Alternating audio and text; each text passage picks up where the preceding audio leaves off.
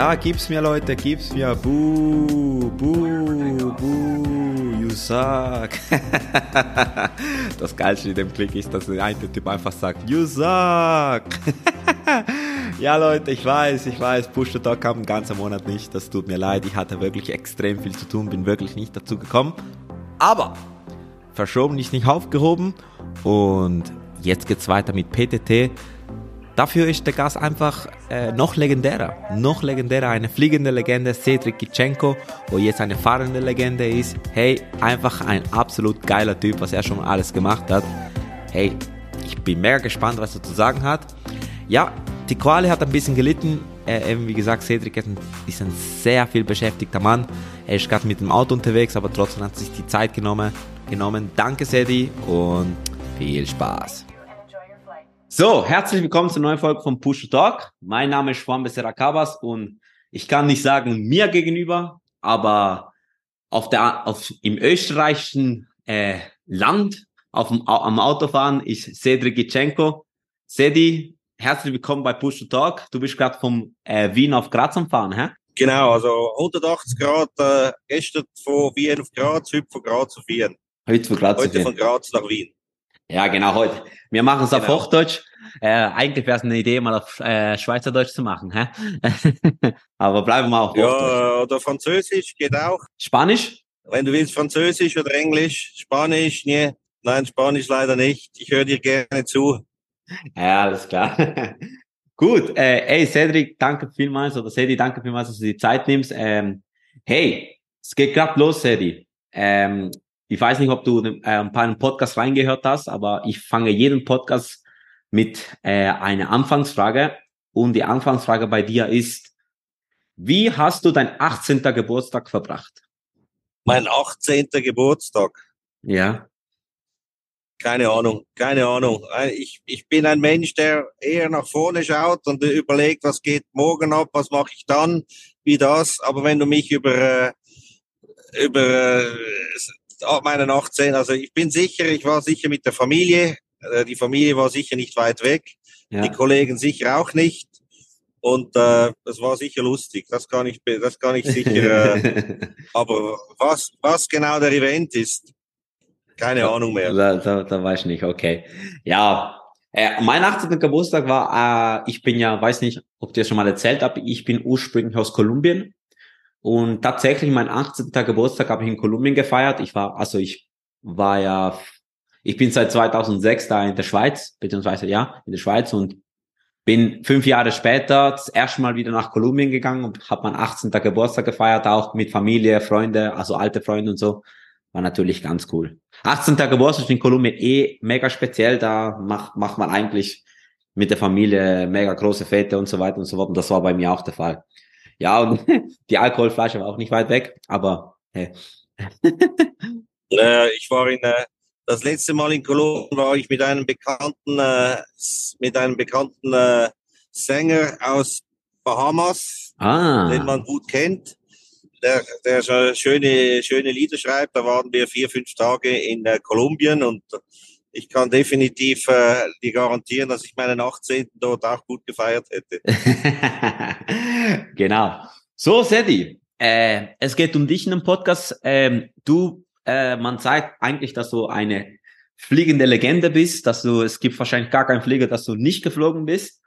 Aber führ uns mal äh, dahin. Hey, wie hat's angefangen, äh, dass du, also dein Weg ins Cockpit, erzähl ein bisschen von dir, woher du kommst, wer du bist und eben natürlich auch dein Weg ins Cockpit. Gut, der Virus wurde mir eigentlich relativ äh, bald in die Wiege gelegt von meinem Vater, äh, Josef Gitschenko. Der hat auch eine spezielle Karriere hinter sich, Frankreich aufgewachsen als äh, damals Sowjetunion-Migrant. Deshalb haben wir heute eben genau diese Probleme. Mhm. Äh, wurde über Zypern nach, äh, ging nach Lyon, ist dort aufgewachsen, neunköpfig. Oh, wollte immer Pilot werden und sein Vater, hatte, sein Vater hat immer gesagt, äh, äh, ja, ist schön und gut, dass du äh, Pilot bist, aber was, äh, mit wie verdienst du dein Geld? Und er hat immer gesagt, ja, als Pilot. Er hat gesagt, ja, ich verstehe dich, dass du das gern machst, aber wie verdienst du dein Geld?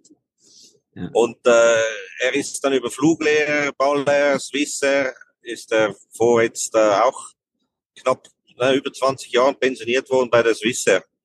Ja. So hat er mir den Virus gegeben. Er hatte eine Pizza äh, ab Zürich. Damals konnte man noch Low-Level-Akro machen über den Flughafen Zürich bis der 28.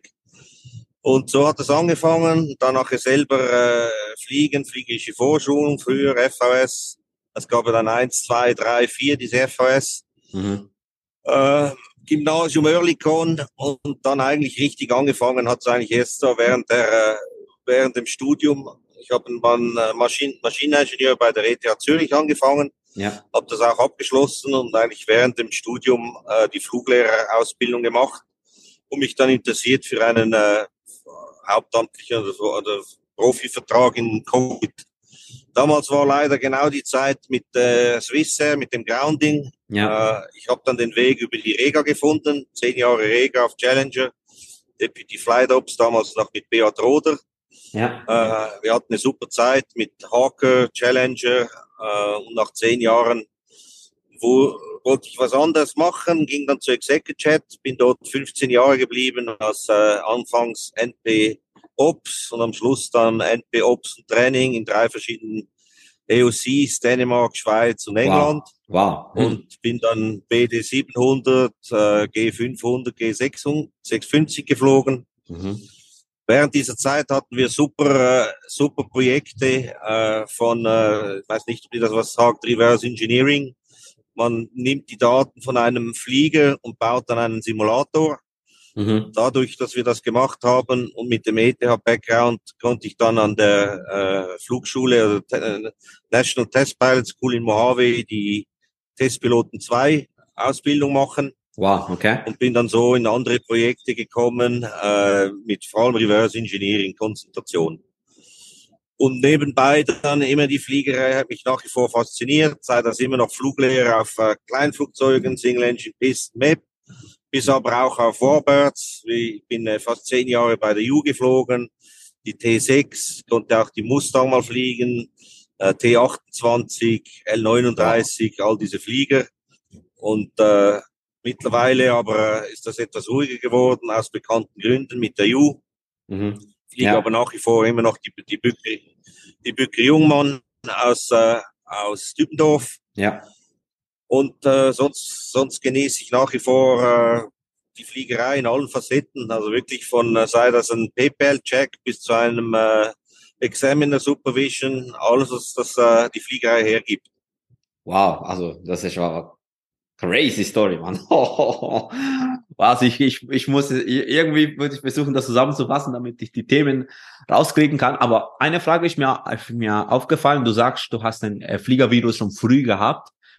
Ähm, aber wieso zuerst dann Maschinenbauingenieur und nicht direkt Vollgas ins, ins Cockpit? Ja, das war eben diese ganze Zeit mit, äh, mit Swissair. Das oh. war nicht klar absehbar, ob das klappt oder nicht. Wartelisten, Mhm. Äh, und mehr oder weniger dann als, mein Vater hatte mir damals schon gesagt, mach ein Backup, schau, dass du irgendwas anderes lernst, dass wenn, wie gesagt, die Swissair was ist, mit äh, keine Piloten angestellt werden oder verkürzt wird, dass du einfach ein Backup hast. Und mehr oder weniger habe ich ihm dort das Versprechen gegeben, dass ich eine Ausbildung als, äh, als, als irgendwas mache, ja, bevor ich ins, der Weg ins Cockpit mache. Ja, das ist sowieso eh nicht verkehrt, weil ich meine, das hat ja, also ähm, bekanntermaßen äh, tue ich auch eben neue Flugschüler beraten. Das, ich sage ihnen auch, dass eigentlich ein zweiter Weg eigentlich nie verkehrt, ist. verkehrt ist. Und das, der zweite Weg, hat jetzt vor allem jetzt, jetzt am Schluss sogar noch Türen aufgemacht, oder? Mit den ganzen Testpilot-Zeug und so, wo wir natürlich auch sicher mal später noch dazukommen, oder? Genau, und plus ich denke mir halt einfach vielleicht das, äh, das analytische Denken, oder ich habe lange bei mit Manuals gearbeitet oder OMs oder Systeme quasi auch für Firmen, wie jetzt auch eben Executive äh, zum Beispiel erstellt oder jetzt neue Boutique Aviation.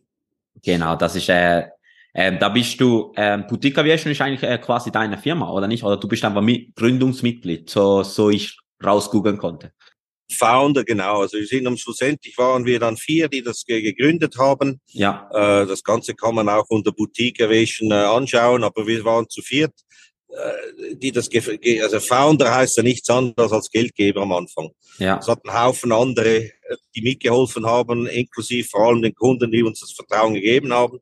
Wir haben in einem Jahr, wir hatten das gerade das Jubiläum jetzt vor einem Monat, haben wir zehn Flieger auf dem EOC. Come on. Äh, cool. Sind, äh, Global, Global Express 7500 Global, G550, G650, Citation, PC12, Falcon 2000. Und wir haben in der Pipeline jetzt für, für nächstes Jahr äh, fünf Stück und aber auch auf dem österreichischen EOC, äh, das jetzt dann eigentlich diesen Monat oder Anfangs Dezember das EOC aufgeht, haben wir dort auch einige mehr Flugzeuge, die noch dazu kommen sollen. Ah, also für die, die es nicht kennen, AOC ist ein Air Operator Certificate. Das ist eigentlich ein Zertifikat, wo man braucht, um eigentlich Flieger operieren zu können. Und eben wie der Sedi erzählt hat, die Boutique Aviation hat äh, eben so ein, äh, auf so ein Zertifikat hat verschiedene Flieger und so wie ich höre, die Creme de la Creme der Flugzeuge, hä? Gulfstream 650, Global 7500, da war schon ein paar geile Maschinen dabei, hä? Ja, und äh, wenn alles gut geht, haben wir eine G700 nächstes Jahr auch drauf. Wow. Ist ja noch nicht zertifiziert. Und äh, mit etwas Glück auch eine 7X dann. Alter, wow. Crazy. Und für die, für die Flieger ist alles Rating wahrscheinlich, ja? Ja, mit der TP2 hat man die Möglichkeit, die privat quasi alle zu fliegen, aber das wäre, das wäre nicht äh, angemessen. Fliegen durch die aktuell die 650. Ja. Mache aber noch auf, äh, auf der 550 in Österreich, helfe ich aus. Äh, und auf der BD 700, wenn es mal, wenn's mal Not an Mann braucht. Ah, Bin aber okay. eigentlich jetzt mit der, mit der BD 700 groß geworden und dann die 550 und jetzt die 650 vor allem. Wow, ich, also der, der, der 650er, da würde ich auch mal gern reinhocken. Das ist einfach, mein Chef sagt, die Maybach der Lüfter, das ist einfach schon ein krasses Teil. Also es ist einfach wirklich der Rolls Royce von der, von der, von der Business Jets, glaube ich, oder? Schneller, höher, gib ihn, hä? Ja, es ist, ich denke mir, vielfach wird man quasi, ja, was, was kann denn der und so. Und wenn man heute schaut, so die Evolution ist vor allem in der Business Aviation hat die stattgefunden oder äh, nicht gerade eine Revolution, aber die, die Flieger sind, wie du sagst, wir fliegen Standard Mach 0,9. Jawohl. Ja. Äh, wir fliegen Standard auf 410. Das ist der, der unterste Level mit Max Takeoff Mass. Äh, die Reichweite, das Maximum, das wir schon mal gemacht haben, sind Ground to Air, sind, waren 8000. Mhm. Und Air to Air, also äh, nein, Air to Air waren 8000, Ground to Air waren 7000 Meilen. Also du machst dort natürlich gleich ein, ein Range wie eine A330, sage ich jetzt mal, oder? Ja, das ist also das ist schon vor allem eben natürlich, wenn du höher, schneller bist, dann kommst du jedes Wetter, hast eigentlich deine Ruhe da oben, die Passagiere haben den Komfort, oder? Ja, also kommt immer darauf an, welchen Breitengraden. Es gibt natürlich immer noch Breitengrade, wo du fast bis 600 noch Wetter hast. Das stimmt. Äh, eher Äquator, Äquator. Ja, also vor allem Bahamas, unsere, unsere äh, Rennstrecke. Dort sind wir meistens natürlich gut mit Wetter bis fast 500 äh, konfrontiert. Okay, ja, das stimmt. Ja, es sind je, je natürlich je näher an Äquator, umso höher werden die Tops natürlich, oder? Genau, aber ich meine, mit dem, äh, wir haben auch äh, Enhanced Vision System, das heißt, äh, du siehst natürlich auch zum Beispiel in der Nacht, siehst du das Ganze mit IWS, also mit, äh, das ist nichts anderes als äh, Nachtlichtverstärkung, also Restlicht mhm, wird das mhm. verstärkt, wie ein Nachtsichtgerät und da kannst du natürlich gut um die Tops rumfliegen und das ist äh, auch etwa mit einem Head-Up-Display und mit dem sogenannten EVS ist das auch schön, dass man natürlich den Komfort da beibehalten kann. Ja, voll geil. So, aber äh, spulen doch ein bisschen zurück, bevor da äh, wieder eher so passt, weil da sind wir eher, äh, eher present mit dem Gulfstream. Eben, eben, du hast gesagt, du bist zehn Jahre bei der Rega gewesen, dort ähm, verschiedene Posten gehabt. Also nach dem nachdem du de, bei der ETH, also die Ausbildung, also zum Bachelor gemacht hast, wahrscheinlich Maschinenbau und danach eben EFI gemacht hast und wahrscheinlich dein Multi-Engine, äh, CPL, IR, ATPL, Frozen ATPL gemacht hast, dann hast du dich bei der Rega beworben, warst schon zehn Jahre dort, hä? Ja, früher war das so, dass der Bachelor an der ETH gab's gar nicht. Du hast direkt einen Master gemacht. Ah, okay. Das Bachelor ist erst, spät, das Bachelor ist erst später gekommen. Sepp und Map habe ich eigentlich während der ganzen, äh, während der ganzen äh, ETH-Laufzeit bereits gemacht. Übrigens auch bei der Horizon. Ja. äh, mit immer gut, mit äh, immer sehr guter Standard gehabt, auch schon bei der Horizon. Also ich sage jetzt das nicht, dass, äh, weil ich da jemanden kenne von der Horizon, aber äh, das war damals die einzige Möglichkeit, auch berufsbegleitend mit einem Ingenieurstudium was berufsbegleitend zu machen. Ansonsten war es sehr schwierig, Ja. Äh, die, die früher auch die, die Swissair, die, die, Swissair Schule, das war nicht möglich, das war vollzeitig, oder? Ja, genau. Ja, und auch, ich kenne mega viel, die, die eben damals wie du früher studiert haben und nebenbei die Pilotenausbildung gemacht haben. Das ist mega, also kenne doch, doch noch ein paar, äh, die das früher gemacht haben. Wie du sagst, früher war es wahrscheinlich die einzige Möglichkeit, oder? Ja, das war also, also die einzige Möglichkeit, insofern natürlich mit dem, äh, mit dem Ingenieurstudium, das zu, mit einem Studium zu kombinieren. Ja. Mhm.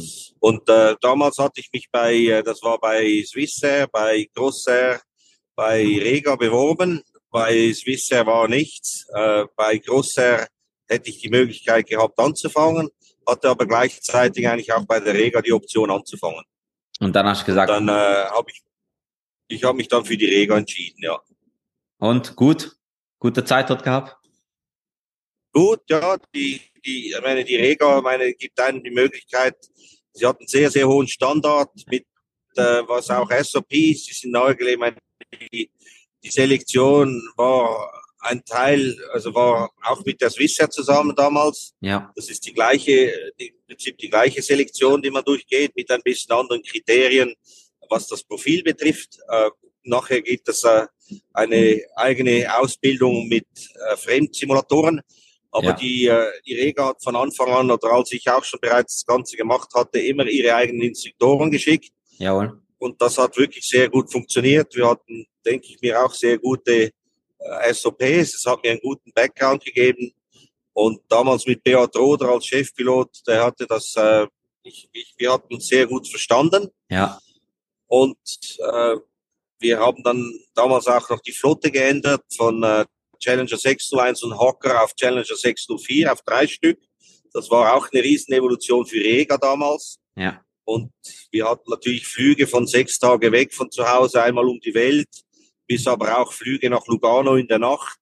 Also da hattest du alles. Du hast nach irgendwie zehn Jahren, habe ich mal geschaut, 500 verschiedenen Destinationen. Wow. Zum Teil hatte ich damals auch bei Rega 700 Stunden im Jahr gemacht. Also du warst nahe an einem Airline-Standard, was die Stunden anbetrifft. Und das war sehr, sehr interessant natürlich für jemand, der äh, neu angefangen hat, in die Profifliegerei einzusteigen. Was war, was war, äh, was war dort eigentlich die eindrücklichste Reise, die du da, die dort erinnern kannst aus der Rega? Ich finde Rega immer mega spannend, ja. weil, weil ich finde ich finde Rega immer mega spannend, weil, weil äh, es ist ja so, dass eben erstens natürlich geht es um Menschenleben, oder klar, du fliegst ja Patienten um die Welt, aber zweitens ist die Operation wie im Business Aviation, oder? Einfach, äh, äh du kommst dorthin und es funktioniert gar nicht, musst selber alles organisieren. Ich, ich könnte dir wahrscheinlich deinen ganzen Podcast füllen. Äh, aber meine eine, die passt zu der Zeit, ist, wir hatten ja damals SARS, war so ein bisschen, äh, das kam damals auf. Und ich glaube, den ersten Patienten mit SARS, den wir geflogen sind, da hat niemand interessiert mit Masken oder Handschuhe. Wir haben den abgeliefert, der ist dann leider verstorben. Und am nächsten Tag ist es äh, mit einem Anruf, wie geht es dir? Hast du irgendwelche Schmerzen? So, nein, wieso fragst du? Ja, der Patient ist gestorben und wisst nicht an, an woran. Bleib mal zu Hause oh. und schau mal, wie es geht. äh, bis hin zu äh, Patienten dann nach München gebracht und dann München sagt, nein, ihr dürft nicht, habt Verdacht auf, äh, auf diese Krankheit. Gut, wir fliegen zurück nach Zürich, dort in die Ambulanz und dann kann er mit der Ambulanz nach München gehen. Also das waren dann äh, das waren dann die Anfänge damals, die kannst du heute, kannst du dir gar nicht mehr vorstellen. Das ist, wenn ich heute mit den Kollegen da von Rega rede, ist das heute natürlich wie Tag und Nacht. Ja, klar. Ja. Aber das waren damals auch die Anfänge und äh, wie gesagt, da musste man auch lernen, äh, wie man mit dem umgeht. Was, äh, was war für dich äh, herausfordernder? Also eben, die, eben der Umgang mit den Patienten, so das ganze medizinische oder die Ops? Was, was denkst du, was für dich war herausfordernd? Es gab alles. Ich glaube, dass die, die, die schlimmsten oder das schlimmste Erlebnis, das ich jemals gehabt hatte, war eigentlich äh, mit dem Helikopter. Ich muss heute immer noch sagen, die Kollegen mit der, bei der Rega mit den Helikoptern, das ist wirklich Hardcore. Ich hatte dort, ein, wir hatten die Möglichkeit, einen Stage von drei Tagen mitzuerleben und ich habe dort ein Erlebnis äh, miterlebt. So muss ich sagen, wow, also die sind wirklich Hardcore. Äh, dort hast du wirklich, du bist dort Part, du bist dort natürlich auch mit den Medizinern dabei. Und das ist wahrscheinlich immer, wenn du natürlich selber Kinder hast mhm. und mhm. Kinder involviert sind. Wir waren natürlich im ganzen Jugoslawienkrieg mit dabei. Wir hatten Kinder mit durch, durchgeschossener Lunge oh, wow. okay. äh, oder Frauen. Oder, also das sind Sachen, wenn du natürlich Familienvater bist, die dir dann näher gehen, als wenn du jetzt keine Kinder hättest, oder? Und äh, das sind sicher, sobald das Leute involviert sind, die nichts dafür können, oder? Äh, ist das hart. Oder? Du musst vielfach auch kommunizieren, dass vielleicht zum Beispiel der Partner verstorben ist und die wachen während dem Flug auf und dann hast du die Aufgabe quasi ihnen das zu sagen, oder? Ja, das ist natürlich auch äh, es ist mehr das ja, es ist mehr das Psychologische, sage ich mal. Okay, das ist einfach das herausfordernd, äh, dass es herausfordernd ist. Und danach so das, äh, das Fliegerisch war einfach äh, Standard, einfach Procedures technisch, aber das, äh, das einfach das ganze Handling war, war wahrscheinlich herausfordernd, ne? Wie du sagst, du als Familienvater oder wenn du jemanden siehst, wo, wo irgendjemand wahrscheinlich gar, oder wo nichts dafür kann, oder? Ja, also ich muss sagen, wie gesagt, die Ops war wirklich sehr, sehr spannend. Also wir hatten Flüge von 40 Stunden. Damals durften wir noch, da war ja also noch nicht bei allen irgendwo im Virus drin. Äh, aber ich meine, wir hatten wirklich anstrengende Ops, aber ich muss sagen, eigentlich in all den Jahren hatten wir nie kritische Situationen, wo wir jetzt, wo, wo wir jetzt, wenn du mich sagen würdest, hast du irgendwas Kritisches was erlebt mit dem Flieger, muss ich sagen, zehn Jahren Rega eigentlich nie. Okay, na äh, schön, ist schön, dass du das sagst. Nie. Und es war wirklich, es war wirklich gut organisiert. Also ich muss sagen, es war dort, denke ich mir, habe hab ich sehr viel mitgenommen vom Leben oder vom Fliegerischen. Ah, nice. Und bist, bist du auch mal bis zu, wie heißt nochmal der südlichste Ushuaia? Ja, nein, oder Punta Arenas. Bist du schon mal da? Ja, ja, mit, mit lustigerweise war ich mit Rega bis Ushuaia und musste bis zu Executive bis ich auf dem Pol, also auf dem äh, Südpol. Ich war vor äh, kurz vor kurz vor äh, Ausbruch von Covid war ich am 2. Januar auf dem Südpol mit einer Global XRS. Am Südpol geht's am Flughafen. Ja, es gibt es gibt äh, hunderte, es gibt ein AIP vom Südpol mit etwa 1000 Seiten. Das ist, äh, es ist mit einem Passwort gut versehen. Es ist eine, eine Bibel eigentlich heute noch, aber es ist ein AIP und hat etwa 1000 Flugplätze drin. Ach was, ah, das, das habe ich jetzt gar nicht gewusst. Und auch dort voll, also natürlich nicht normale ja. Ops, aber wahrscheinlich auch Winter-Ops, einfach mit einer ILS oder, oder GPS-Anflug oder so war ein RMP-Anflug auf, äh, müsst ihr nachschauen, richte, schätzungsweise 08 oder 09 auf Eis. Ja. Es gibt zwei Arten von der Pisten. Es gibt eine mit Eis, gedeckt mit Schnee und dann gibt es eine mit Compact Snow, oder? Und je nachdem, was der Koeffizient ist, darfst du landen oder nicht. Ja. Wir waren etwa eine halbe Stunde hinter einer G550. Die musste leider umkehren, weil die in den Manuals drin hatte, dass der Koeffizient nicht tiefer sein durfte als, als ich weiß es auch nicht mehr, was der Wert war. Und äh, der musste zurückfliegen. Und bei uns war die Piste anders äh, mit Eis und Snow drüber und wir konnten landen. Wow. Und äh, wir sind dort gelandet. Du, kannst sogar, du konntest sogar dort refuelen. Die hatten einen äh, Fuel Truck auf äh, Schienen oder auf Kufen und äh, dann haben wir ein paar tausend Gallonen noch mitgenommen, um äh, die Reserve noch etwas aufzubauen. Ja. Und sind dann zwei Stunden später wieder zurückgeflogen. Von äh, Kapstadt. Also das ist Kapstadt, viereinhalb Stunden, fünf Stunden, bis du dort bist, zwei Stunden am Boden und dann wieder zurück. Wow, da, also das ist, also das ist also, noch nie, noch nie so etwas gehört. Auch einfach auf dem Südpol. Kenne noch niemand, wo auf dem Südpol war. Du bist der erste Mensch, den ich kenne, der auf dem Südpol war. Wie geil ist denn das? Und da einfach dort ja, ja, ja, mit Passagieren natürlich auch. Aber äh, da gibt's da, da gibt's solche, die jetzt vor allem gerade jetzt hast du tagtäglich etwa 10, 20 Flieger, die, äh, die in den, in den Südpol fahren, äh, fliegen. Einfach so for fun. Okay, Geld, ja, natürlich, wenn Geld hast. Also. Äh, ich, ich, würde nach wie vor, nein, ich würde nach wie vor sagen, ein Drittel ist äh, Wissenschaft, ein ah, Drittel ah, ist Militär und ein Drittel ist, äh, ist Fun, ja. Ah, okay. Also das ist jetzt, das ist jetzt mehr oder weniger Pi mal, also Pi mal Handgelenk, ja? also das ist nicht, äh, nicht irgendwie bewiesen oder so, aber das wäre so, aber das sind so die drei Sparten, würde ich sagen, oder? Also da, ja, natürlich deine Einschätzung. Du musst nicht, ja, du musst nicht vergessen, es hat sehr, sehr viele Leute, die permanent dort unten sind. Und das geht von Nahrung bis irgendwie Verletzungen, bis Materialnachschub. Das du hast natürlich regelmäßig. Oder? Stell dir vor, die Autobahnen, die heute Nachschub bringen für irgendwelche äh, kleine Dörfer, oder? Die ja, keine ja. Verbindung mit Zug haben. Da hast du tagtäglich Lastwagen, die alles bringen, oder? Ja. Ja. Aber spannend. Ist, äh, wie soll ich sagen, heute, heute der, ja, das ist spannend. Ich meine, wir machen ja nichts anderes, als dass wir die Lastwagenfahrer auf der Straße machen, oder? Ja, wir sind Airbus-Fahrer, Airbus. Entweder oder? bringen wir Passagiere nach. Ja. Wir sind, wir, man sagt ja, immer, wir sind vielleicht halt kleiner, individueller. Ja. Aber machen alle, machen alle das Gleiche. Oder? Man, man geht ja heute immer gerne auf Lastwagenfahrer hin und sagt, es sind unnötig alles, aber damit jeder sein Lippenstift oder sein Essen oder sein Trinken irgendwo in einem äh, Lager oder in einem Laden findet, braucht es die Lastfahrer, ja, Lastwagenfahrer und die braucht es halt in der für gewisse Orte braucht es auch Flugzeuge. Oder? Also wir haben da einfach den schönsten Job, dass wir es über die Luft machen können, nicht über die Straße. Du hast nicht so Stau wie jetzt. Wahrscheinlich. Hast du Stau gerade? Nein, wahrscheinlich nicht, oder? Kannst durchfahren. Nein, nein. Äh, ich ich habe nur gelesen, irgendwo auf der Autobahn in Österreich darf man 150 fahren, glaube ich. Auf dem Moment freust dich. das habe ich. Na, eben, dann, dann warst du bei der Regan, dann warst du lang bei der Execujet, oder? Hast du gerade gesagt, sogar bis zum Nordpol. Was für Flieger bist du dort geflogen? All die ganze Breite der US vorher aufgezählt, aus 650 und äh, Citation und so.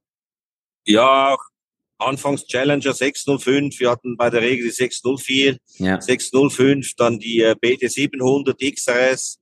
Ich habe viele Aufträge auch für EASA gemacht, die das heißt, das, äh, das OSD, das, äh, äh, das, das geht darum, dass man für die EASA die die OEMs, die Manufacturer quasi auditiert und schaut, ob das Training, wie sie es so publizieren wollen, oder die ATO, ob das funktioniert. Ja. Also ich habe zum Beispiel den Global Vision, durften wir so machen, oder die PC24, äh, durfte ich auch immer mit, mit der EASA quasi das äh, so anschauen und zertifizieren. Also, ah, da warst du schon als Testpilot unterwegs? Nein, nicht Testpilot, das ist mehr im Auftrag von der EASA. EASA gibt manchmal auch Aufträge und sucht Piloten, sucht äh, Instruktoren, sucht äh, Leute, die im Prinzip ein neues Flugzeug evaluieren gehen, auditieren gehen und schauen, ob das was vorgegeben ist oder vorgeschlagen wird, ob das funktioniert. Ah, und, und äh, wir haben dann damals als die Global Vision, das ist das gleiche Cockpit wie die A220, wie das, als das damals rauskam, äh, haben wir einen, äh, Difference-Kurs evaluiert für EASA ja. gesagt, ja, das funktioniert und das funktioniert nicht, das würden wir anpassen. Und später haben wir dann auch einen gemacht für die PC24. Hatte dann auch unter Execujet die äh, Option, die Global 7500 in einem, äh, wie soll ich, das war ein geschlossener Pool. Man musste ein NDA unterschreiben, ja. dass man nichts sagt. Und während acht Jahren haben wir die Global 7500 äh, quasi designen können, zusammen mit Bombardier. Äh, war dann dort auch das erste, bevor die zertifiziert ist, habe ich dann mal äh, Basel Biggin Hill durfte ich fliegen mit einem äh, Testbed 3. Wow. Das war die, äh, die Nummer 3 und durfte dann, sobald wir, sobald der Flieger in Cruise oder 10.000 Fuß durfte ich dort übernehmen und den Flieger äh, als Test, in der Funktion als Testpilot mit einer äh, kanadischen Validierung durfte ich die, die 7500 fliegen. Wow, das, ist ja crazy, Mann. Wie, wie kommst du zu solchen Aufträgen? Alles Netzwerk oder was? oder hast du einfach ja, ne Netzwerk und nein, nein, Netzwerk und natürlich viel, oder die, die, die, die Business Chat, äh, sehr wenige wissen, was bei der Business Chat abgeht. Es geht natürlich sehr viel ab dort. Es gibt sehr viele verschiedene Muster und ja. äh, es gibt natürlich durch Netzwerk kommt natürlich viel zu solchen Projekten. Und äh, wir haben ein großes Netzwerk gehabt bei Execuchat mit Niall Olver als äh, damals als Chef. Er übrigens jetzt auch bei uns bei Boutique eingestiegen ist, ja, ja. Äh, haben wir ein großes Netzwerk. Die Leute kennen, kennen uns und äh, vertrauen uns und geben uns Projekte. Sehr cool. Aber also es ist, also ist geil, wenn du, wenn du so, wenn, wenn man, wenn man so einen Namen hat und eben so etwas erleben hat. Ich meine, ich glaube, du hast wahrscheinlich fliegerisch einfach eben, wenn du so ein 7500 mitentwickeln konntest, ist natürlich Prime, oder? Was, äh, was da fliegerische Abwehr und fliegerisch mitgestalten konntest. Eigentlich, oder? Ja, also, äh, war, es war und ist eine super Zeit, aber nach dem Motto, keine hast du Not, hast du natürlich immer wieder sehr viele Neider natürlich in der ganzen, äh, in der ganzen Branche, sage ich hier mal. Aha, okay, aber das kannst du ja nicht. Das kannst du ja nicht, kannst ja nicht irgendwie Dinge machen. Sollen sich halt, sollen sich halt neidisch sein, ist okay. Sagen wir so. Ja, und eben Execujet, da warst du auch über äh, zehn Jahre lang, würde ich, äh, hast du gesagt, oder ungefähr? Ja, fast zehn am Schluss. Und der Leiter hat dann, äh, oder das waren zwölf Jahre, dann hat uns die Lux übernommen. Die wollten da die größten werden mit tausend Flugzeugen. Das hat leider nicht geklappt. Und die Lux brauchte dann damals Geld und hat uns der, äh, der Jetavation verkauft, ohne eigentlich die Owner zu fragen. Und Jetavation ist eine, ist eine sehr gute Firma. Hat äh, einen super Namen, ich denke wahrscheinlich den besten Namen. Ja. Aber es gibt einen Grund, dass gewisse Leute nicht dorthin wollen. Und ohne die zu fragen, hat das nicht funktioniert. Und innerhalb von einem Jahr sind wir dann eigentlich von Jet Aviation weg und haben Boutique Aviation gegründet und gingen mit zehn Flugzeugen eigentlich dort weg. Aha, die habt zehn Flugzeuge, wahrscheinlich waren es Owner-Flugzeuge, wo ihr dann zu euren AOC genau. mitgenommen habt, oder? War, war das, äh, genau. ist, ist so ein, äh, man hört immer so ein Schweizer AOC ist eigentlich mega, mega the pain in the ass, um ihn bekommen. Stimmt das? Ja, wie soll ich sagen, es ist äh, bei uns in der Schweiz äh, mit dem Batzel haben wir gute Beziehungen. Also gibt sehr, es gibt sehr, sehr gute Leute beim Batzel. Äh, ich hatte eigentlich bis anhin nur gute Erfahrungen mit dem Batzel gemacht. Ja. Und äh, man muss einfach das Richtige liefern. Das hat eigentlich gut geklappt. Der Batzel ja. hat uns gut auf die, auf die Finger geschaut. Manchmal mehr, manchmal weniger, aber äh, das war sicher nicht einfach. Gewisse Auflagen äh, es kommen immer wieder dazu, aber ja. schlussendlich haben wir es eigentlich in einer guten Zeit durchgebracht. Also vom Moment an, bis wir es eingegeben haben, bis wir es in Empfang nehmen konnten, sind das waren das sieben Monate, oder? Oh, wow. Also man kann, ich, ich kann da nicht nichts Schlechtes da über die äh, über das Batzel sagen. Nein, sagen, also, die haben uns da wirklich gut geholfen. Ja. Und äh, es gibt, wie gesagt, sehr gute Leute dort, die uns wirklich unterstützt haben und denen man äh, nur danken kann. Das hat wirklich gut funktioniert. Sehr cool. Nein, eben, ich, ich, also ich, ich wollte, ich wollte das nicht sagen, nicht, dass irgendwie dieses Balzer schlecht sein, sondern ich habe gehört, dass von der Auflagen her, dass eigentlich ein Schweizer AOC im Pain in the Ass ist, weil mega viel Auflagen bringen muss. Im Gegensatz zu mir irgendwie ein, ein österreichisches AOC, AOC irgendwie, also ich, ich habe selber keine Ahnung, aber ich, ich habe das nur gehört, dass ein österreichischer AOC einfach Nein, also wir, Nein, wir haben jetzt das österreichische EOC geht bei uns jetzt. Wir haben das letzte Audit vor einer Woche gehabt in Österreich. Ja. Wir haben das gleiche durchzogen. Also ich muss sagen, es sind, es sind beide ebenwürdig. Okay. Es ist keiner besser, keiner schlechter, keiner einfacher, keiner schwieriger. Es haben beide die gleichen. Der eine schaut ein bisschen mehr hier, der eine schaut mehr dort. Aber es ist nicht möglich, dass jeder auf alles schauen kann. Aber ich muss sagen, es sind, es sind, wie gesagt, es sind beide wenn ich, wenn ich die beiden vergleichen würde, Kopf an Kopf. Äh, es ist vielleicht in der Schweiz ein bisschen komplizierter, weil man sich kennt. Ja. Es ist etwas einfacher in Österreich, wenn man, wenn man sich nicht kennt. Äh, ja, okay. Sag's mal so, ja.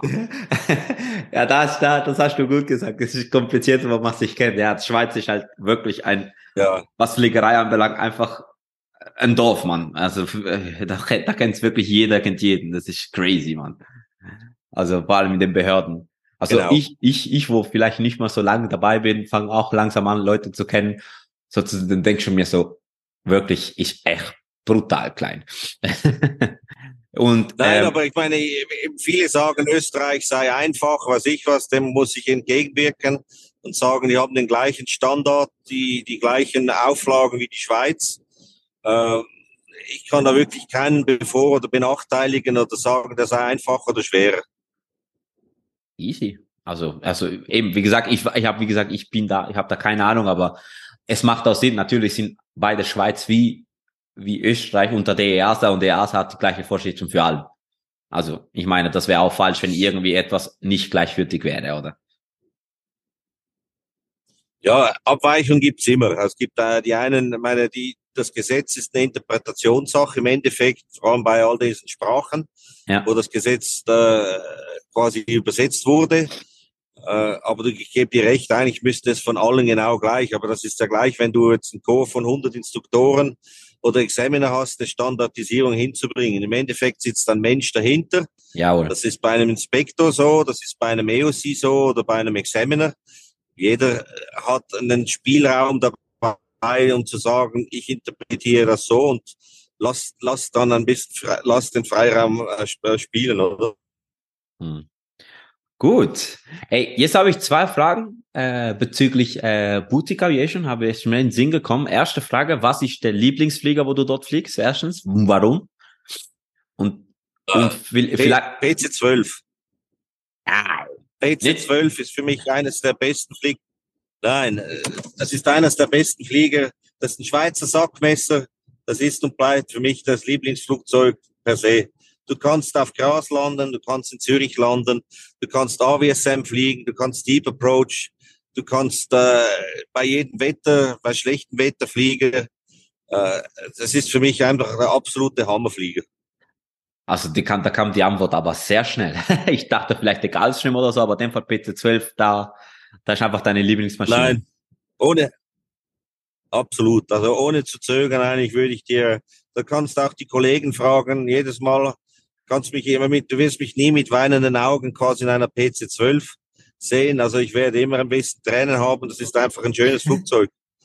äh, von mir aus gesehen, als Passagierflugzeug eines der besten, die je gebaut wurden. Aber das ist ja, also Passagiertechnik, acht, acht Leute haben Platz, oder? Ich glaube, äh, bis zum Maximum Take-Off-Weight, oder? Oder acht oder sieben, wie ist das? Genau. Ja, du kannst sogar sagen, auf Papier sind es neun. Ah, neun. Das ist ja Single-Pilot-Ops plus neun Passagiere. Ideal sind es, wenn es natürlich äh, sechs hinten sind, oder? Und dann hast du ja, dann hast du eigentlich einen guten Range, wo du eigentlich äh, weiterkommst sozusagen.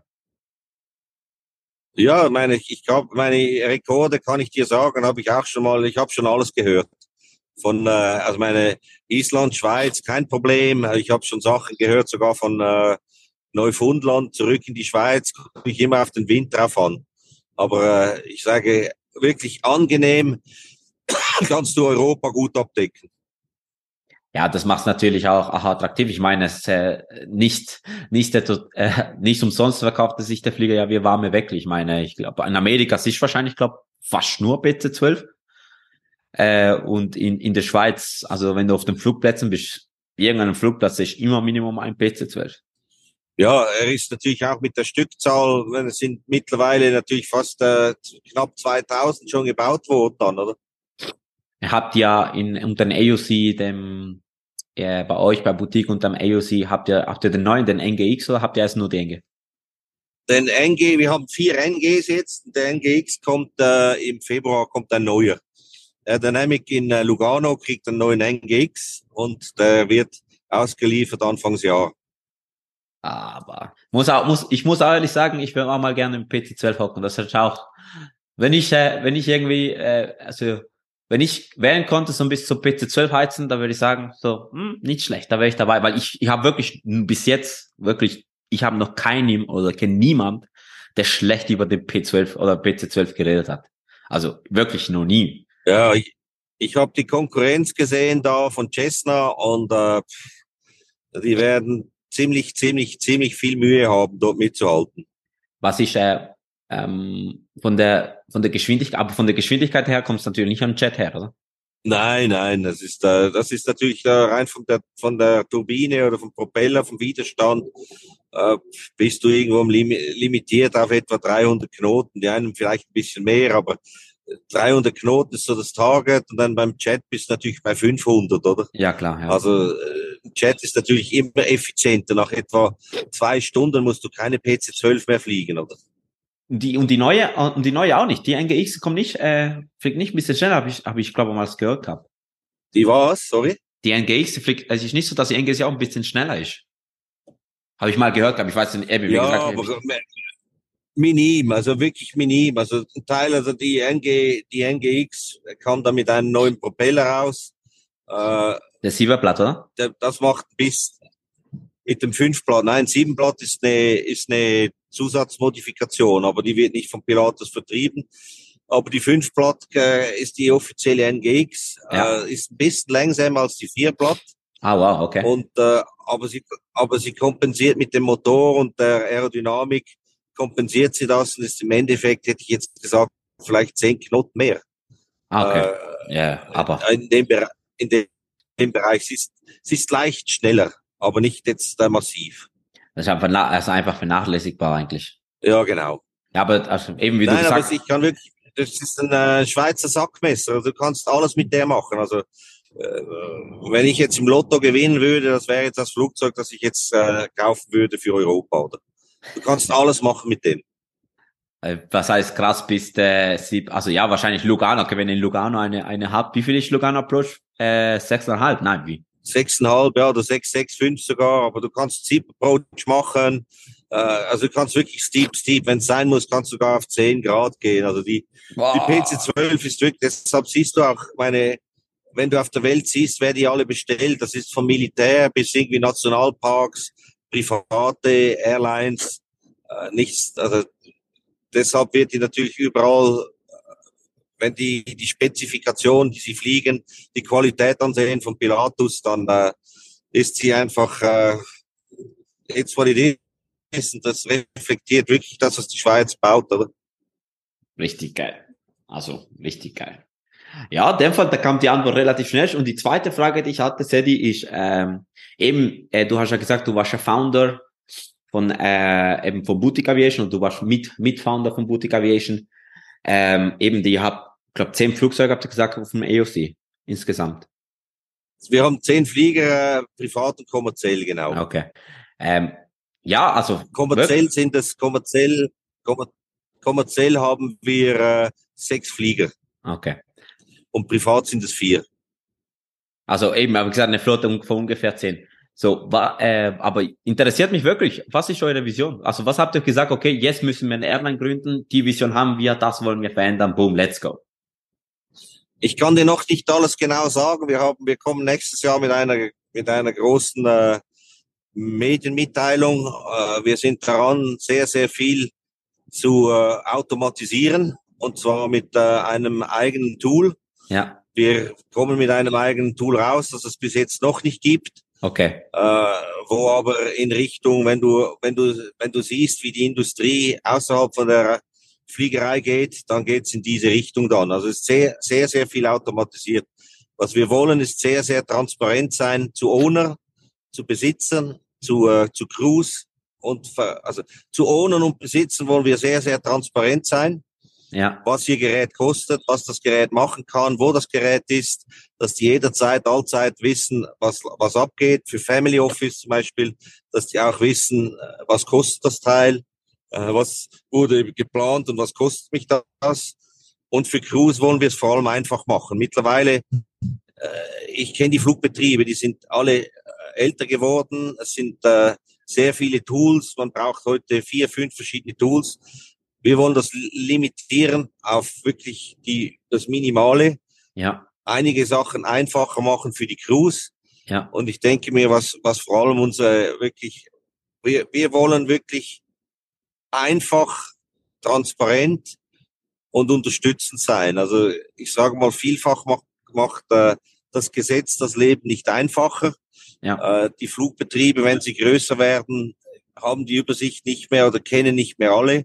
Wir wollen wirklich versuchen, quasi das, das aufrecht zu behalten und eine Unterstützung für die Crew zu sein und nicht quasi noch zusätzlicher, äh, ein zusätzliches Hindernis. Also wir wollen wirklich für die Crew da sein. Ah, cool. Also das heißt, das, das, das, ja, das sag, ich sage das nicht so. Ich meine, ich habe 25 Jahre in dieser Business Aviation gearbeitet. Ja. Ich habe vieles erlebt, vieles gesehen. Ohne eine Crew funktioniert es nicht. Jawohl. Ja. Äh, sei das jetzt das gleiche auf der, auf der Straße mit Lastwagenfahrer, das gleiche mit Piloten der Luft. Wenn du deine Crew schlecht behandelst, dann, dann wird, wird die Operation schiefgehen. Also und das, das hast du eben in den 25 Jahre Erfahrung eigentlich oft erlebt, dass einfach eben die Crews oder so das nicht so harmoniert hat. Und das hast du gesagt, ey, das müssen wir jetzt anders machen bei Boutique. Ja, es ist nicht mal unbedingt die Crew untereinander, es ist die Crew, man sieht das heute in vielen Firmen, oder? Die, die, die, die Leistung wird nicht mehr gleich geschätzt. Das ist klar, die, das Berufsbild Pilot hat sich geändert. Das ist nicht mehr der Held der Lüfte, klar, ja. sondern es ist ein, es ist mehr der, der, der, der Fernfahrer geworden. Vielleicht hat von einem, vielleicht etwas modernisierten Lastwagen, aber im Endeffekt ist es auch für uns nichts anderes. Also ich glaube, da die, die Verherrlichung von Piloten, die ist vorbei heute, oder? Es geht wirklich mehr das Ganze safe und halt einfach auch mit einem gesunden Menschenverstand, oder? Das ja. ist für mich, Common Sense ist für mich sehr wichtig.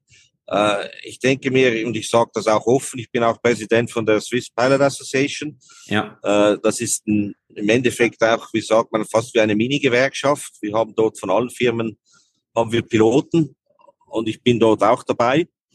Und ich sage mal, es muss von allem dabei äh, haben, oder? Es reicht nicht, wenn nur die Pilotengewerkschaft stark ist und der Betrieb nicht oder umgekehrt. Im Endeffekt gibt es nur mit einem guten, mit einer guten Firma und einem guten äh, äh, Pilotenchor. Und dazwischen, etwas dazwischen wird die Firma oder auch die Piloten werden nicht, äh, werden nicht viel weiterkommen, oder? Ja, ich meine, ich meine, das, das macht natürlich auch Sinn, oder? Aber ich meine, eben wenn du, man braucht keine extrem, keine starke Firma und keine Gewerkschaft oder eine zu starke Gewerkschaft und keine, weil das, das wird eh nicht funktionieren.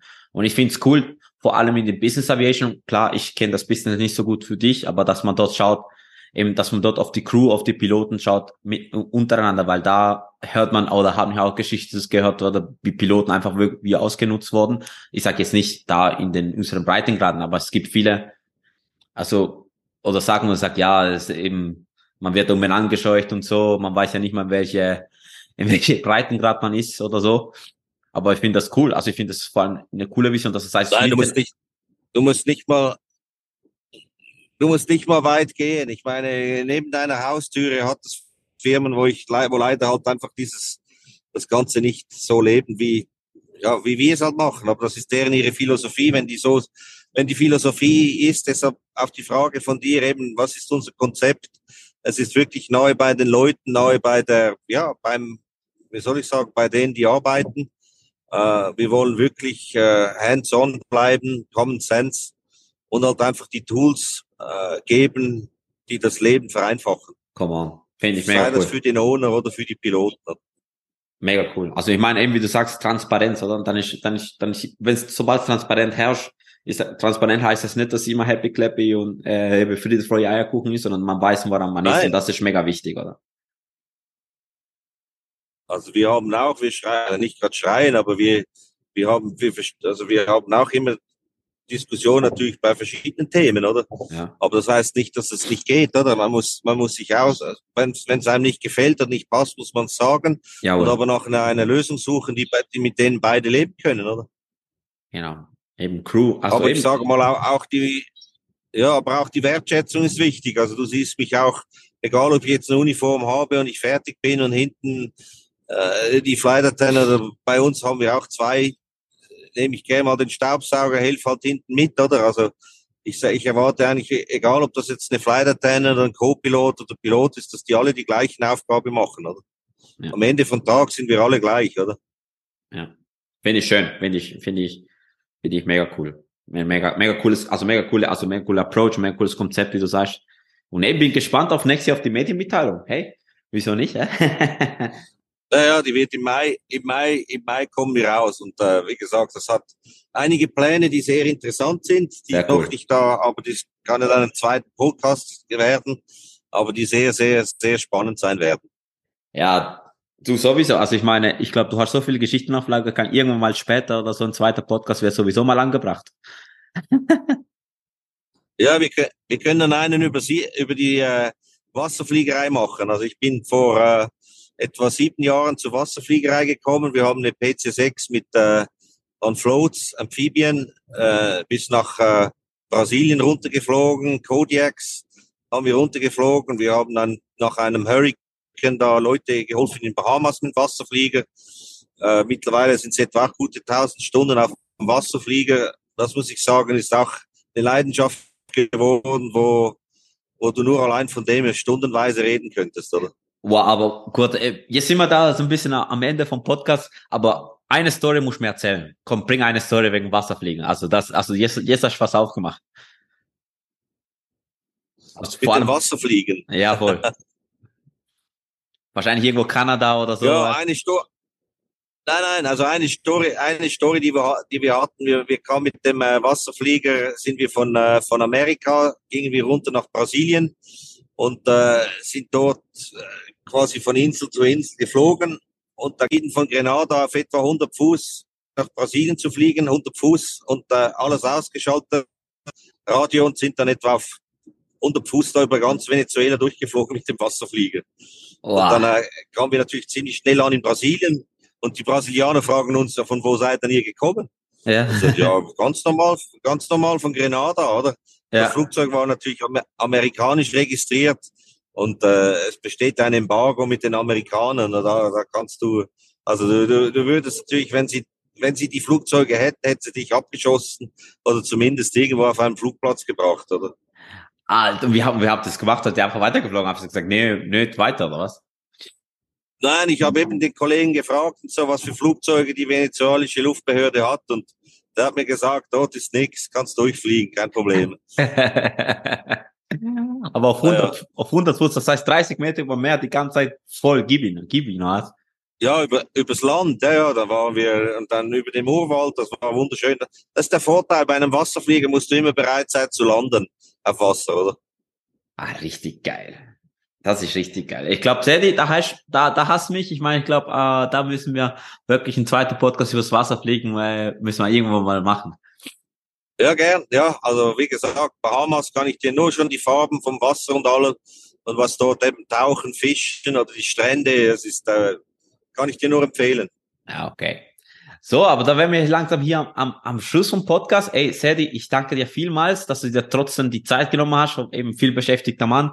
Ey, wirklich, es, es, es schätze ich mega, dass du die Zeit genommen hast und ich hoffe eben, dass die Zuhörende einfach da das auch von dir lernen konnten. Ich meine, wir haben verschiedene Aspekten angesprochen und äh, trotz den technischen Schwierigkeiten hä, mit dem Handynetz. Genau. Aber, äh, aber es war äh, es war es war trotzdem mega cool. Wirklich danke dir vielmals. Gern geschehen, Con.